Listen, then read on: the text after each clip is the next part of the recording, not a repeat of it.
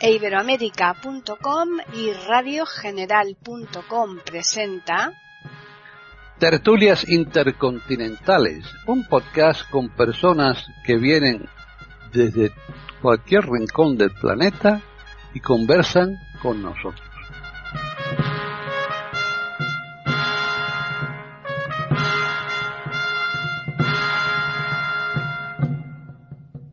Bienvenidos otro día más a tertulias intercontinentales en iberoamérica.com. Soy Paqui Sánchez Galvarro y está conmigo hoy Pepe Rabanal en Badajoz que nos va a presentar a un contertulio pero que muy muy muy interesante que está en Portugal, ¿verdad Pepe? Sí, en Castelo de Vide, ¿no? Castelo de Vide. Bueno, pues eh, se trata, se trata de, de, un, de un amigo eh, que es muy significado en todo su territorio. Digo territorio en sentido muy familiar, que es Carolino Tapadello. Perdón si no lo he pronunciado bien en portugués, que no es, que no es, que no es, no es, no es mi fuerte. Y es una persona, eh, decía, uh, significada. Y significada en estos, en estos tiempos eh, que corremos, eh, bueno, pues es um, sinónimo eh, de que está muy preocupada eh, por la historia, eh, por la sociedad, por la economía eh, de su región y por todas esas cosas que, como comentábamos hace un ratito en otra tertulia, pues hoy la gente va dejando un poco de lado. Al amigo Carolino Tapadillo le voy a dejar que él mismo haga su presentación, pero yo sí me gustaría apuntar que nos conocimos mmm, fuera de España, en un viaje que hicimos por Sicilia, eh, que fue una cosa bastante interesante con unos proyectos comunes. Carolino, ¿qué sí, tal dime, estamos? Pepe, ¿Qué tal? Bienvenido. ¿Qué tal estamos? Bienvenido, Una, Carolino. Vosotros. Unas palabras de presentación tuya para que nuestra audiencia, que es amplia, bueno, pues tenga más o menos una bueno, idea y luego pues, ya em, empezamos el tema. Agradecer vuestra invitación para participar en este interesante programa, ¿eh? Y en esa interesante radio para todos los, uh, los amigos y compañeros de Latinoamérica. ¿eh? Bien, pues, yo eh, me llamo Carolino Todeso. Yo de, descendo de una que en 1492, hablaremos de eso un poco más tarde, Más tarde. y eh, pues ha, ha hecho una serie de cosas a lo largo de mi vida. También fui alcalde, eh, soy investigador de historia eh, y bien, dado por ahí unas conferencias un poco por países de varios continentes. Y me dedico mucho a acompañar también a los visitantes que vienen aquí, sobre todo de cultura judía, porque de Vida es un marco importante, ¿no? Uh -huh. Bueno, y esa es mi presentación, que antes siempre a disposición de todos los amigos. Muy bien. Lo que queréis. Perfecto. Eh, eh, Carolino, yo creo que sí. el, el, tenemos peticiones de los oyentes nuestros precisamente sí. para que tú, que eres un experto en el tema, pues trates el, eh, todo lo referente a la situación judía aquí en España, en los 15 siglos que, que estuvieron. Sí. Y, y, y, entonces tú, pues bueno, intenta, evidentemente, hacer un resumen. Es complicado, pero bueno, Claro. ir un poco a- a- apuntando las cosas que tú veas de mayor relevancia y después ya nosotros te iríamos mm, preguntando. Claro, muy Y bien. sobre, y sobre todo situándolo en ese en esa En- localidad y esa zona eh, tan bonita y tan interesante desde el punto de vista histórico que es Castelo de Vide y todos sus alrededores. También, claro, en Porque España y Portugal, somos- por supuesto. Nosotros nos consideramos hermanos, ¿no? Y Claro. entonces, bueno, Sí, en claro que este sí. tráfago de, de los judíos de España hacia Portugal y hacia otros sitios, pues eso fue un enclave importante. ¿no? Claro.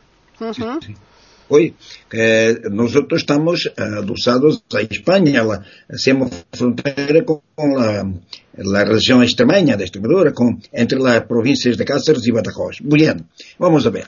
Mi, pu- eh, voy a empezar por mi pueblo, mi pueblo para llegarnos luego a España y, a- y al tema en general. Castelo de Vida eh, ya estaba para a história. Claro, aí todos os monumentos os dolmens, as maniras e outros tipos de, dessas culturas milenárias. Não? Os romanos também andaram por cá, os visigodos, os árabes também andaram por aí alguma coisa, não muito, por alguma coisa, mas Castelo, de, Castelo é de Castilho, porque tinha um castilho, vida que é de la parra dos vinhedos de la uva. Castelo de Vida, desde 1283, eh, que se chama assim uh, el rei Dom Diniz já havia dado alguma entrada a los judíos aqui em nossa zona. Pero foi em 1320, já com seu hijo Dom Afonso IV, em 1320, que Castelo de Vida recebe aqui as primeiras 49 pessoas judias venidas de Gibraltar. Gibraltar, ok? Veniam em busca de muita água. Castelo de Vida, afortunadamente, estamos na Serra de São Amado, tinha e tinha afortunadamente mucha agua. Porque esa gente quería desarrollar aquí las sus tinturerías para eh, cambiar los colores de los tejidos. Bueno, han sido bien acogidos, había agua y poco a poco se fueron juntando otros judíos, algunos venido de España. Bien, bueno, entonces en 1333 era una comunidad que pensamos que serían alrededor de unas 100 personas, quiseram ter uma sinagoga e han pedido ao rei Dom Afonso IV autorização para ter seu local de culto. Bien, eh, Afonso, Afonso IV autoriza com três condicionantes. Primeiro, tinha que ser pequena. Segundo, tinha que estar ubicada em uma calle estrecha para não ter visibilidade. Y en tercer, claro que la arquitectura no podría ser igual o parecida con las iglesias católicas. Esa es la sinagoga que actualmente está musealizada. Bien, los judíos y, y, en otras partes de Portugal, pero principalmente aquí, se dedicaron también al fabrico de paños, de lino y de lana, en grandes cantidades, en grandes cantidades. Y hasta el final del siglo XIV y durante el siglo XV también é aqui, é, assim, uniformes para os militares.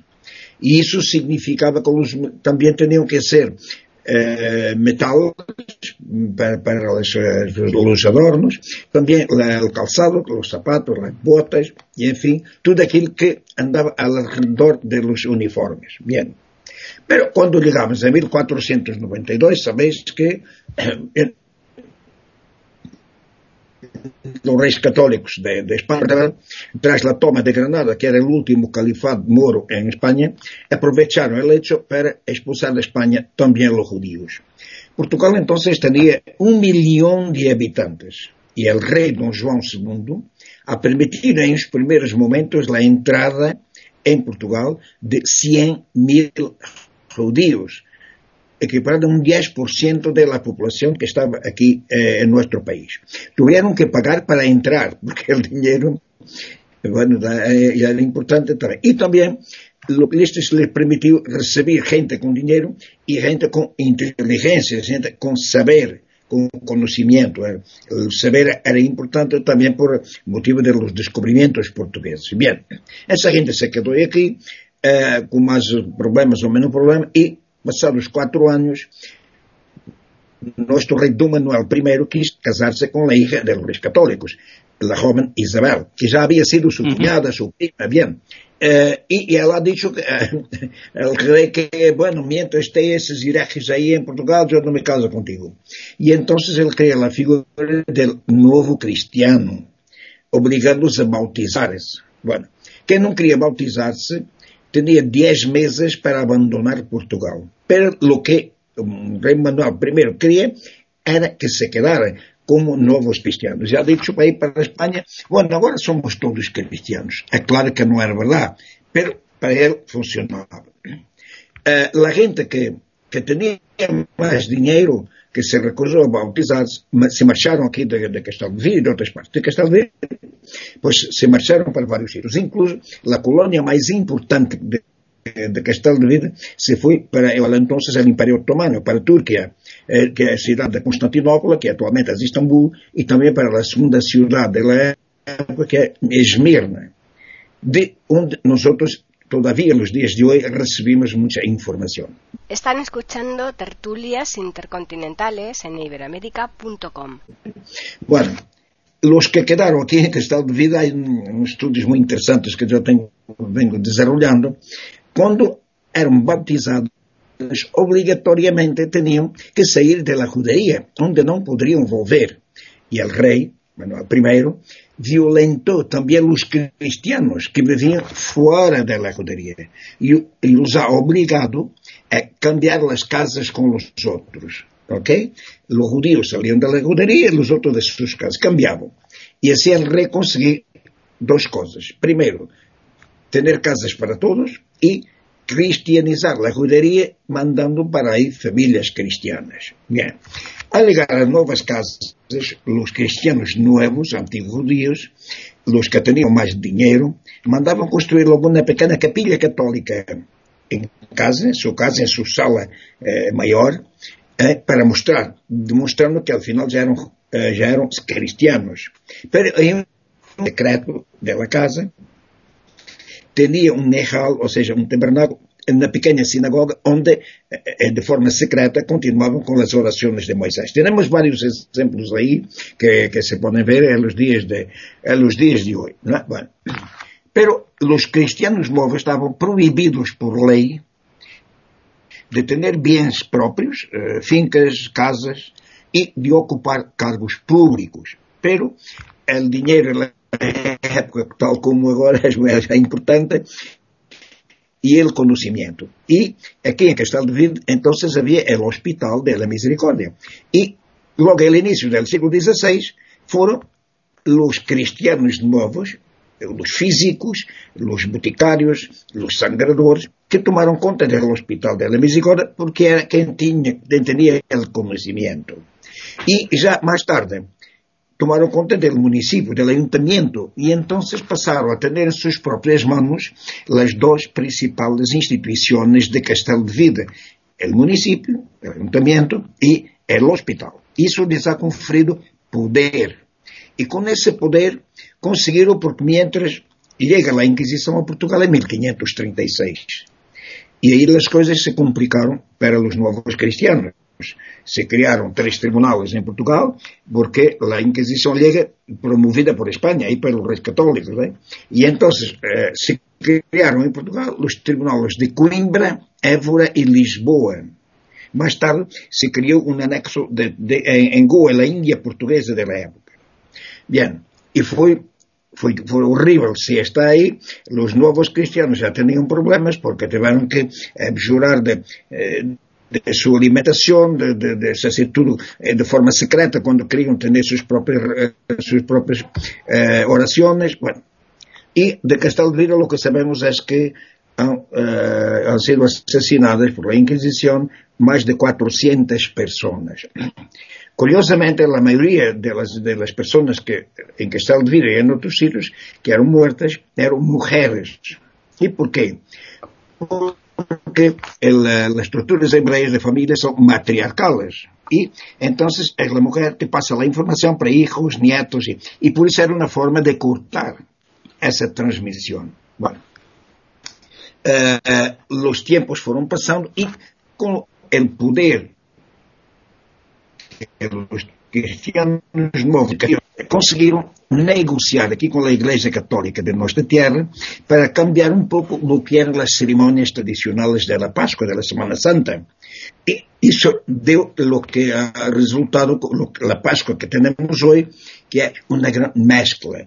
Nem é totalmente cristiana, nem totalmente judia, nem totalmente pagana, é uma mescla. E por isso é que é interessante, porque é única no mundo, é única em todo o mundo, esta nossa Páscoa, esta nossa que se chama os cristãos Semana Santa. Bueno, e bueno, assim, logo, a alimentação dos novos cristianos conseguirem continuar a comer, a comer as mesmas coisas, tiveram que cambiar o nome e o formato para que no sé, la, la, la la Inquisición no se dará cuenta. Y entonces, pues, por ejemplo, actualmente seguimos teniendo aquí el masa, el pan ázimo, pero se llama bolo de masa. Y al final es hecho con harina, aceite, agua y sal únicamente, no tiene dulce, pero se llama bolo. Más tarde, para los días de fiesta, el esse mesmo panásimo, unir um pouco de açúcar, um pouquinho de canela e passaram a chamar de boleima que hoje é tão tradicional aqui também. los, los judíos los viernes tienen el Shabbat por la tarde, al final de la tarde, por la noche, el sábado, y entonces tienen un pan que se llama pan de Jala o pan de Jalá, que tiene una tranza, es entrenzado. Pues aquí lo tenemos, lo tenemos, pero no tiene tranza, porque no podía, no podía denunciarse, ¿no? Y entonces se llama bolo finto, finto de fintar, de levedar. Pero todo hecho sin levadura, que la levadura de propia masa pasta del pan, ¿no? Carolino, al, Carolino, al hilo de lo que estás, de lo que estás diciendo, que lo estoy siguiendo con mucho interés, pues yo he leído que ahí en, en Castelo, en Castelo de Vide, eh, las mujeres se encargaban eh, de disimular cuando se asaba o se cocinaba el, el cordero asando o calentando manteca para que oliera a cerdo y no a cordero. Eso es cierto, Sí, sí, sí, sí, verdad. Sí, y eso llevó a que se, eh, actualmente tenemos un plato muy famoso, que vosotros en Extremadura española lo tiene, ahí le llamamos de cuchifrito. Ah, sí, claro. Nosotros sí, aquí llamamos de queso frito, ¿ok? Aquí, queso frito porque es la carne de cordero normal, Hmm. abonada pues con aceite, vinho blanco, sal, laurel y tal. Eh, pero el, eh, tradicionalmente se hace en dos, en dos cazuelas, una en aceite hirviendo y otra en agua hirviendo. Y primero se pone la carne en aceite hirviendo, que se llama, eh, en, agua, perdón, en agua hirviendo, que se llama, y después se fríe por isso se chama queixa frito, primeiro queixão e depois frito. E eu vou encontrar em Israel, é um kibbutz ao norte de, de, de la Galileia, exatamente quando estou em, em dezembro de 2014, com meus filhos e meus filhos e netos, Uh, exatamente, as cozinheiras cozinhando como nós outros lo hacemos aqui. Exatamente igual. En Israel. Com, exatamente. Sí, sí, sí. sí.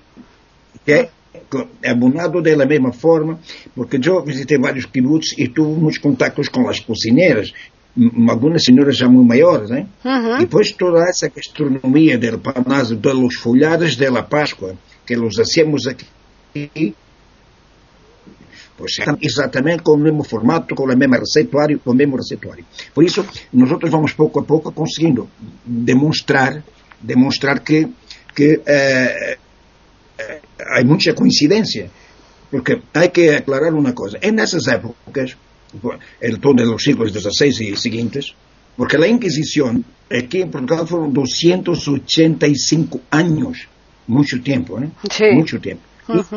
y, y, entonces, pues, muchas cosas se podrían perder y no, no hay escritos sobre ese tema, porque tenían miedo, tenían miedo, ¿eh?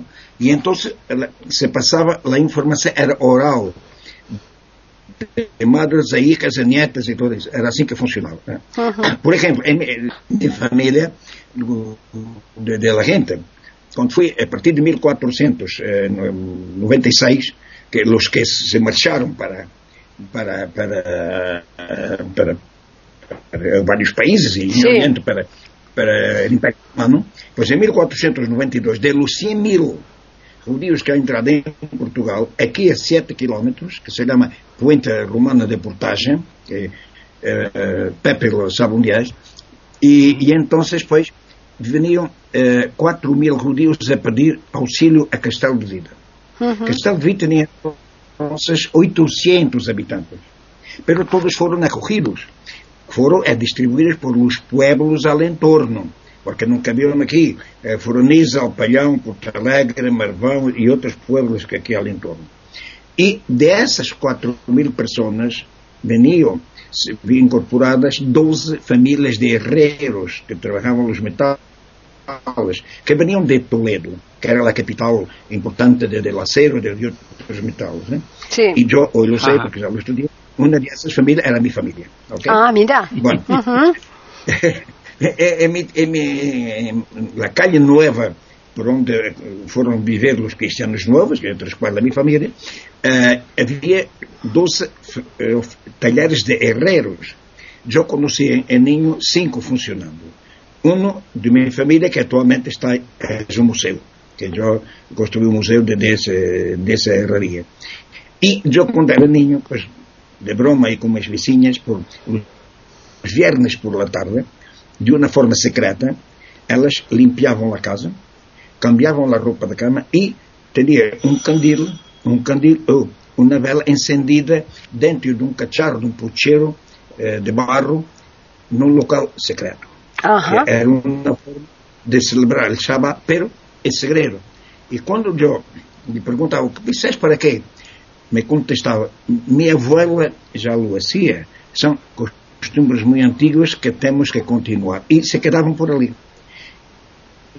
Só quando já tinha 12, 14 anos, com alguns intelectuais que a ver trabalhar meu padre, que era um, era um herreiro famoso, que essa, essa escultura para várias partes do mundo, e eu lhe perguntava o, o significado de lo que hacían mis vizinhos, e, me, e pues eles me contestaram, me diziam que significava exatamente de, tradições judias.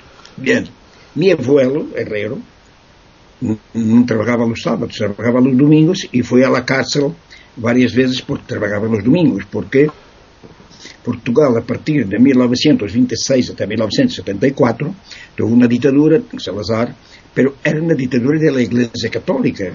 Eh, era uma ditadura muito, muito complicada. ¿eh? Bien. E então, pois, ela, como minha avó trabajaba los domingos y domingo era crimen no se trabajar en domingo porque era ok.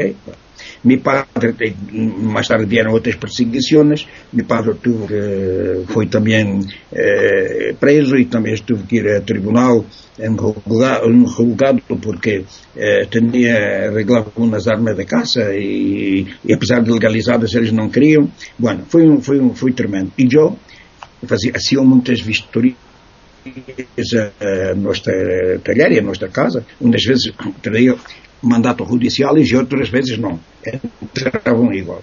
Eu, quando eu tinha 15 anos, pensei que era já um homem adulto e tentei impedir a entrada de dois pides, que era a polícia política, dois tios enormes. E como eu tentei impedir-los, pues me deram uma paliza e fui-me para o hospital com 15 anos. Están escuchando tertulias intercontinentales en iberoamérica.com. Eh, Carolina, o sea, eh, yo mmm, siempre he estado muy interesado en lo que ha sido la, lo que fue la expulsión de los judíos sí. de España, que como tú bien has señalado, sí. viene después del edicto de Granada, después de la sí. de la toma de Granada y la derrota de Boabdil, que es otra figura que queda ahí también eh, claro, para estudiar claro. que es interesante, no claro. es lo que nos han contado. Claro. Eh, pues, en, mm, haciendo memoria, la Inquisición llevaba ya en España 14 años funcionando. Llevaba 14 años ¿verdad? funcionando. ¿verdad? Y mm, la ¿verdad? Inquisición venía dándole en las orejas, por así decirlo, a los reyes católicos con el tema de la expulsión eh, de los judíos, pero los reyes católicos parece ser que uno de los grandes intendentes, es decir, lo, el que estaba en las finanzas de la, de la, de la, de la guerra contra lo que el árabe, por así decirlo, ¿no? Eh, era una familia importante de eh, eh, judía y lo estuvo parando. Mm. Pero mm, después eh, ya no pudieron y no nos vamos a alargar más en este tema. Eh, y parece ser, te lo digo porque a lo mejor la perspectiva que tengo yo aquí desde España es, es otra, ¿no? Eh, Sí. pare- parece, parece ser eh, que mm, firmó el decreto el rey Fernando eh, muy a regañadientes y que quizás la cosa no hubiera eh, tenido que ir a mayores si no se hubieran dado cuenta todos los españoles que con la expulsión de los judíos se iban a lucrar bastante porque no iban a pagar lo que debían Claro. cuando ya cuando ya mm, el negocio el negocio judío de la banca el préstamo mm, ya estaba muy mezclado ya había por así decirlo Sí, cristianos sí. y árabes que se dedicaban a lo mismo pero, pero si los echan no pagamos y eso Sí, sí. y, y eso pasó y encima no les dejaron sacar oro ni plata sino que le daban letras de cambio que a donde iban no iban para nada Correcto. eso es así Sí, es verdad, es correcto, correcto, correctísimo. Entonces muy- llegarían, llegarían a Portugal, mm, a, a excepción de las, mm, de las familias adineradas, llegarían mm, en muy malas condiciones, muchas, ¿no? Sí, la mayoría en malísimas condiciones. ¿eh? Y, eh, y también eh, había, había familias que no pagaban para entrar en Portugal. Y, y eran, que, que tenían profesiones Entonces no entraban si no pagaban. Que estavam em falta de menos aqui, sim, algumas entravam sem pagar. Por exemplo, os herreiros não pagavam. Por exemplo, os por exemplo, los que los hombres que tenían eh, profesiones más ligadas a la alta finanza tampoco pagaban. Definidas, más, más definidas, eh, especializadas, sí. ¿no? Sí, Ajá. sí, familias que estaban de menos, que los echaban de menos en Portugal, ¿ok? Bueno, esa, y hay varios eh, historiadores que nos hablan de eso. Yo también encontré algunos documentos eh, que, que, que, cumpri, que con, confirman eso mismo, ¿no? Bueno, lo que, cuando llegamos agora a, a Portugal, afortunadamente com o 25 de abril de 1974, de que o principal herói era um homem de Castelo de Rio, de 29 anos, capitão chamado Salgueiro Maia, natural de aqui, e hoje sabemos também era novo cristiano, hoje o sabemos. É, ela mais tarde falecido com 47 anos de, de câncer, não? Uhum. pobre. E fui muito mal tratado por a democracia também, não é verdade? Pero, o que é verdade é que uh, conseguimos a democracia, a liberdade, e é quando eu, eu, eu então tinha 26 anos de idade e me eh, elegiram alcalde com 26 anos de idade, ok? Eu fui o alcalde mais jovem aqui, aqui em Portugal durante algum eu, eu tempo. Eu creio que sim, vamos. E, Sí, No, digo, y entonces fue, sí. eh, entonces una de las primeras cosas que, que, tomé con mis compañeros de la Comisión de Gobierno fue comprar para el ayuntamiento la sinagoga, porque corría el riesgo de perderse, como se, ya se habían perdido muchas ahí en Portugal. Y eso me permitió, a mí y a mis compañeros, eh, junto de la comunidad judía de Lisboa, y más tarde de otros países, eh, que un proceso processo de investigação que levou 30 anos, ok? 30 anos. Bom, e, e que em parte, em alguns sectores, também siga, siga. Uh, e então, pois hoje, Temos a sinagoga musealizada, que é é, pero normalmente tem mais de 30 mil visitantes ao ano, uma grande maioria são judíos e de Israel, mas também de Latinoamérica, de, desde Brasil Argentina, México, Chile, eh, Uh, e outros países né, aí da, Latinoamérica vêm aqui, pois eu sei porque eu como voluntário recebo miles dessas pessoas. No ano, ano passado corri aqui 3 mil eh, em 89 visitas guiadas que isso aqui é eh, Castelo de Vida, a parte das conferências que há dado aí um pouco por esse, por esse mundo. Não? Uh, y lo que es verdad que esa gente, sobre todo de gente de, de Latinoamérica, porque son uh, descendientes de sefarditas, ¿no? son judíos de origen, son descendientes de origen sefardita, tiene un, un cariño inmenso por nosotros, nosotros, y sobre todo aquí en Castaldite, porque nosotros tuvimos la, eh, en fin, el coraje de estudiar esta cultura que é al final também é nuestra, é nuestra. E, por exemplo, eh, quando estive em Israel em 2014, tive o honor de estar, de ser invitado, eu, meus filhos e meu de estarmos a cenar em casa do antigo eh, presidente do Estado de Israel, o professor Isaac Navon, que curiosamente ele já havia conduzido aqui quando não era presidente, ah, ah. que era, era da Extremadura, sua família era da Extremadura, hein? Uhum. -huh família, Isaac Navon, a ser o presidente do Estado de Israel entre 1989 e ah, 1994. Estava eu equivocado. E eu recebi aqui, era um investigador, eu o recebi aqui em 1987, quando ele andava buscando suas raízes. E uhum. me comentou então que era, que hum, era, ele pensava que seria ideal alta Extremadura. Eh, de la provincia, del norte de la provincia de Cáceres, por lo menos era la idea que él tenía. La idea ¿okay? que tenía, ¿no? Bueno, uh -huh. Sí, y entonces, pues en 2014, él era una persona mayor, pero a través de un hijo suyo, su, tuvo conocimiento que yo estaba en Israel y claro que me invitó luego para estarmos en su casa eh, eh, celebrando de Hanukkah, que es una fiesta de las luces. Uh, e estava muito bem de cabeça, inclusive eu levei um, um livro de Salgueiro Maia, do capitão, e ele sabia tudo sobre Salgueiro Maia, sabia tudo sobre a Sí, claro. Y Carolino, ¿tú qué destacarías en el, el papel que ha jugado el, el, judío en España a lo largo de, de, todos los siglos en que ha estado? ¿Tú cómo, qué, qué destacarías fundamentalmente? Yo, yo Lo que digo es que tanto España como Portugal han cometido ese error tremendo que foi fora as mejores cabeças, o dinheiro, a inteligência. Isso que lo estamos pagando nos dias de hoje. Ujú. Isso é verdade. Agora, claro, também em determinadas épocas, em Espanha e em Portugal, houve, havia judios, e nesse caso já novos cristianos, que alguns se quedaram na Espanha, que, que eram chamados por a, a corona portuguesa para auxiliar las finanças de, del reino, tanto de uma parte como de outra. Né? Porque eh, eram os especialistas, não? E por isso agora o que, o que me parece é que atualmente, hum, aqui, eh, nós, nós outros estamos eh, tentando reabilitar a memória. Ujú.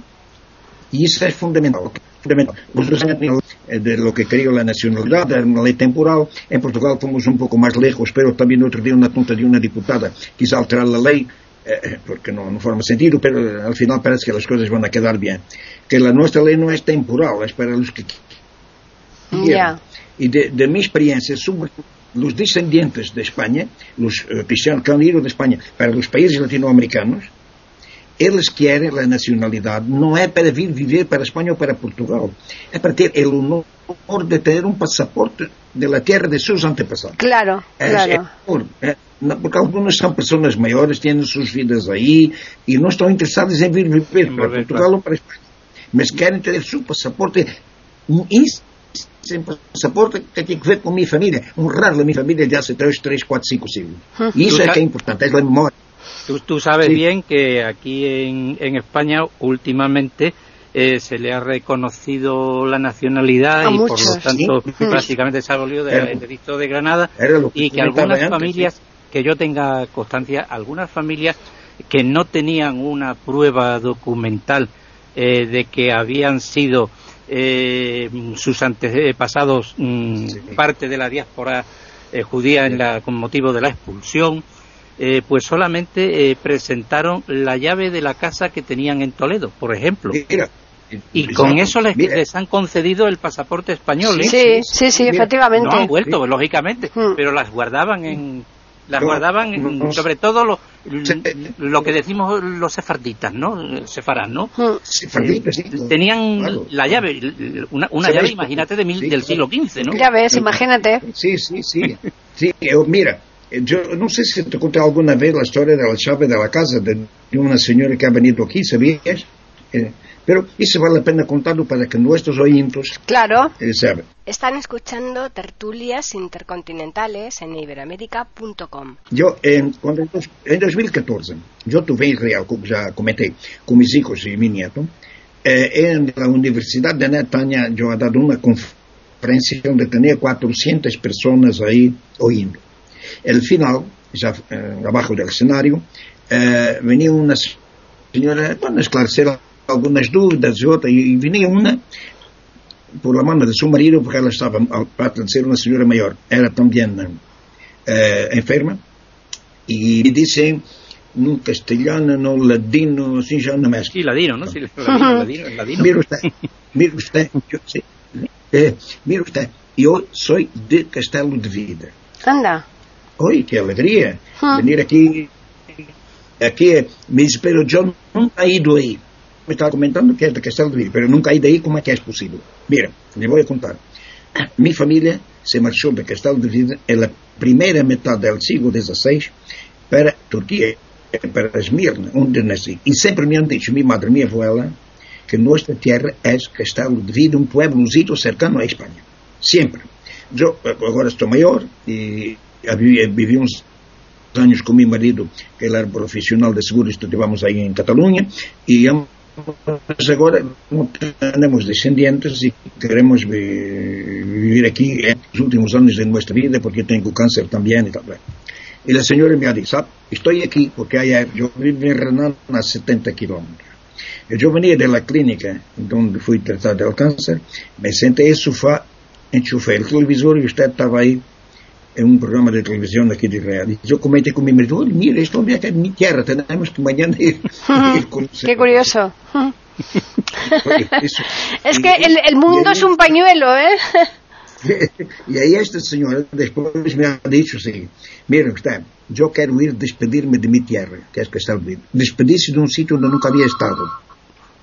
Ese es el sentimiento del origen. Efectivamente, sí, sí, sí. Esta señora estuve aquí el día 31 de mayo del año de 2015 eh, eh, y entonces esta señora estuve aquí eh, con su marido, ella venía muy enferma, venía con una, una amiga que era creo que enfermera que la cuidaba y mucho, con mucha dificultad dentro de la, la, sinagoga y dentro de la sinagoga llorando saca de su bolsa y dice Carolina vengo a entregar los manos la llave que mi familia ha llevado de aquí hace 500 años así Mm, cinco siglos que tuvo la, la llave. Devolver llave. Mm. Sí, sí, las guardaron, se las porque llevaron. No tengo descendientes.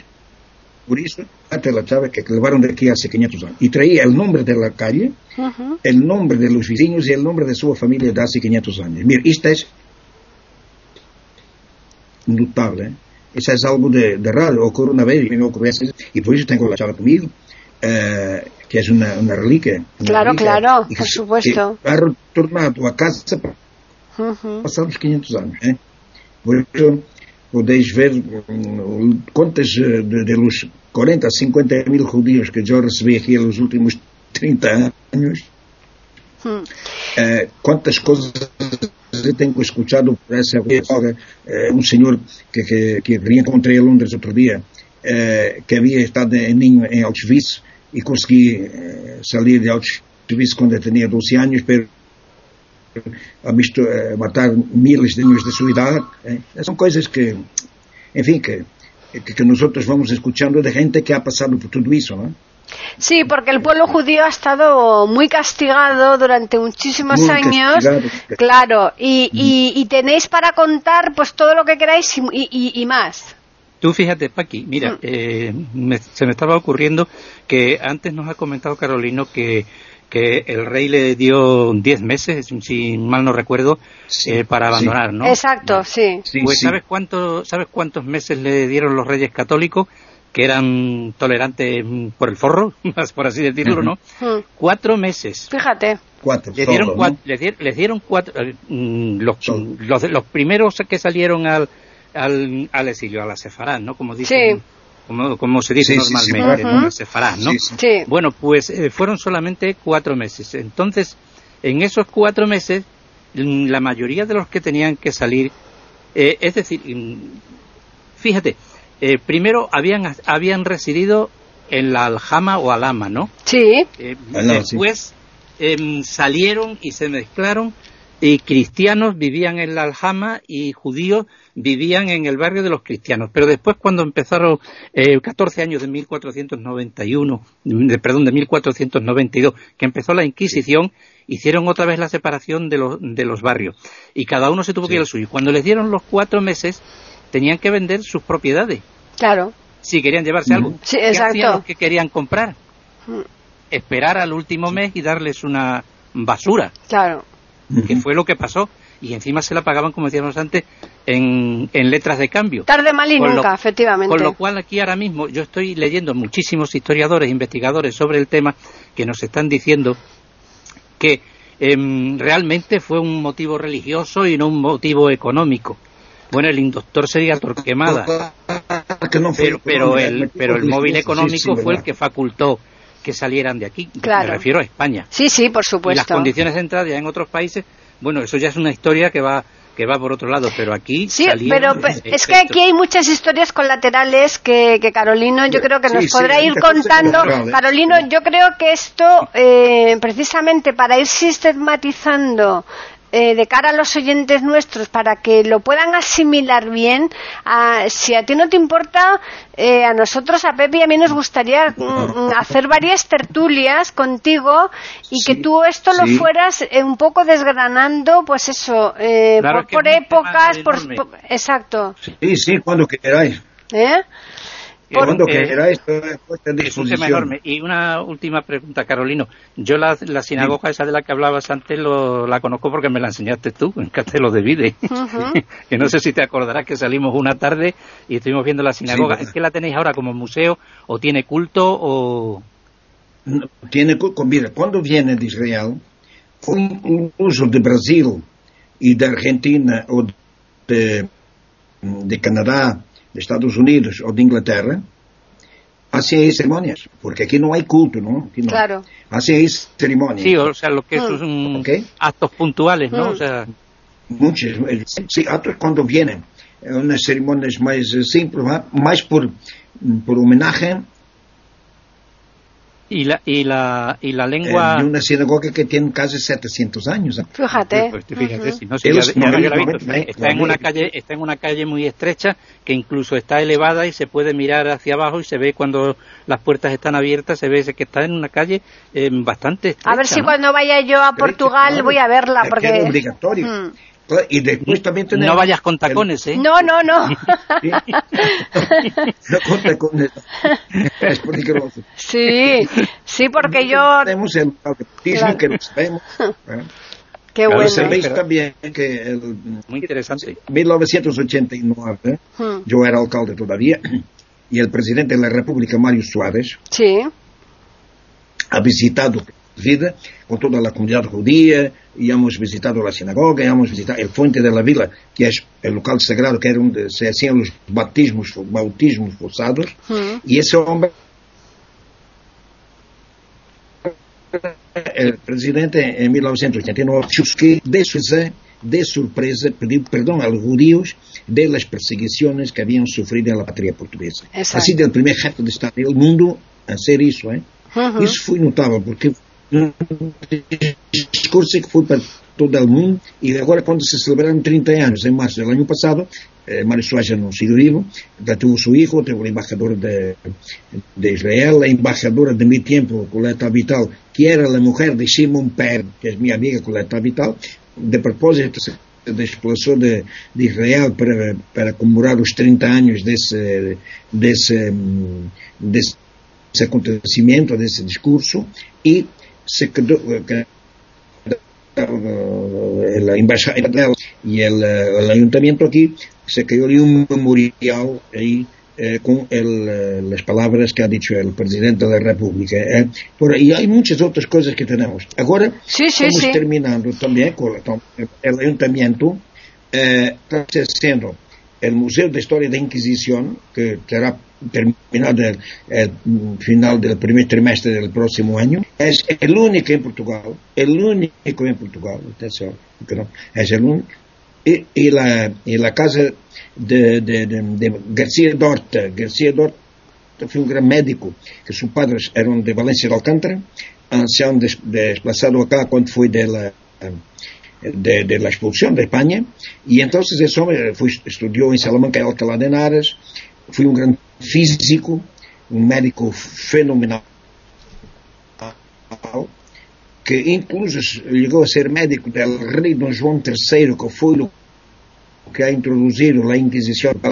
Nessa época já um, Garcia D'Orta havia marchado para a Índia portuguesa da época, que é Goa, onde estuvo com, ele, com esse fenômeno da eh, cultura portuguesa, que era Luís Vaz de Camões. Luís de Camões. Uhum. Bom, depois desse sombra, eh, eh vivi, 34 anos em Goa, a morrido, se ha muerto de, morte natural, e logo a seguir a Inquisição desenterrou-se e lhe queimaram os ossos. Ok? Bueno. Como? Qué bárbaro.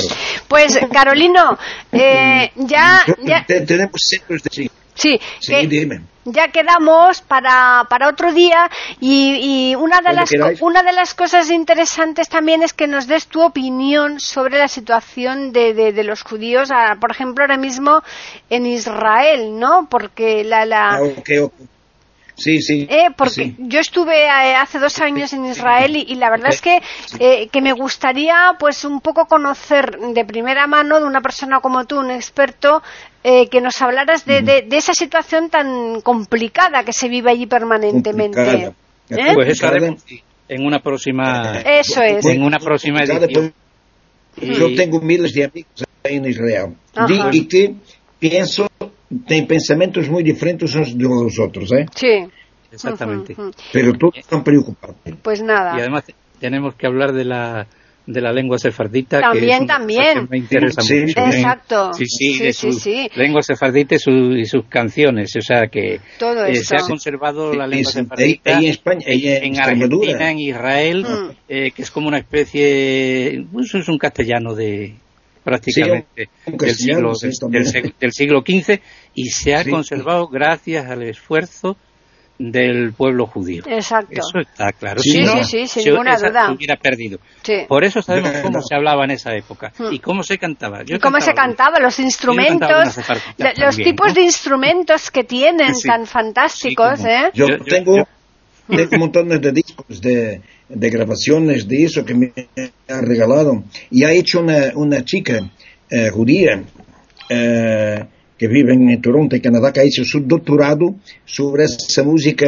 sefaradita Claro, aquí entre sefardí. Extremadura y nuestra zona. ¿ok? En fin, pues quedamos emplazados Ok. para una próxima visita a estos micrófonos y a esta eh, tertulia de momento virtual de iberoamérica.com.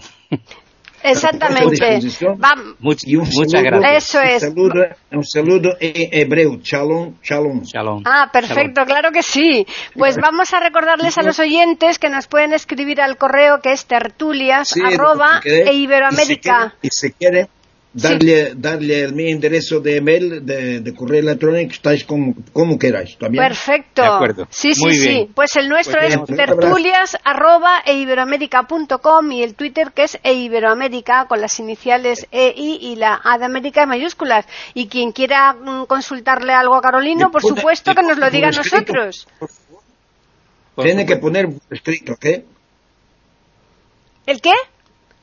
Me- lo que has dicho ahora, el, el enderezo me pones por escrito. Que se lo pongas por Ah, sí, sí, claro, claro, por Sí, no te- No supuesto. te preocupes que ya Mándame. después te, Claro que mandamos, sí, eh, sí, sí, eh, sí. conexiones, links, los enlaces para que lo puedas escuchar y además Exactamente. también seguir Por el supuesto que lo pueda transmitir a todos, a todos tus amigos. Exactamente. ¿eh?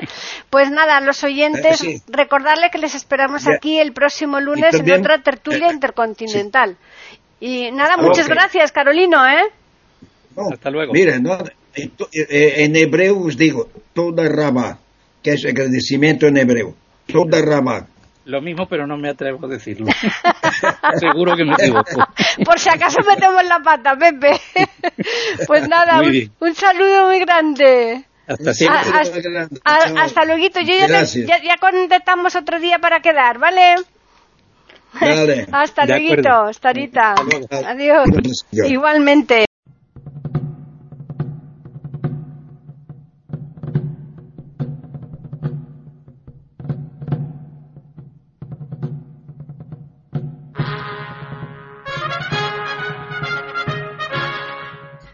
Acabamos de ofrecerles el podcast de tertulias intercontinentales Aquí en iberoamérica.com y radiogeneral.com. Regresen la semana que viene para un nuevo episodio. Hasta la próxima semana.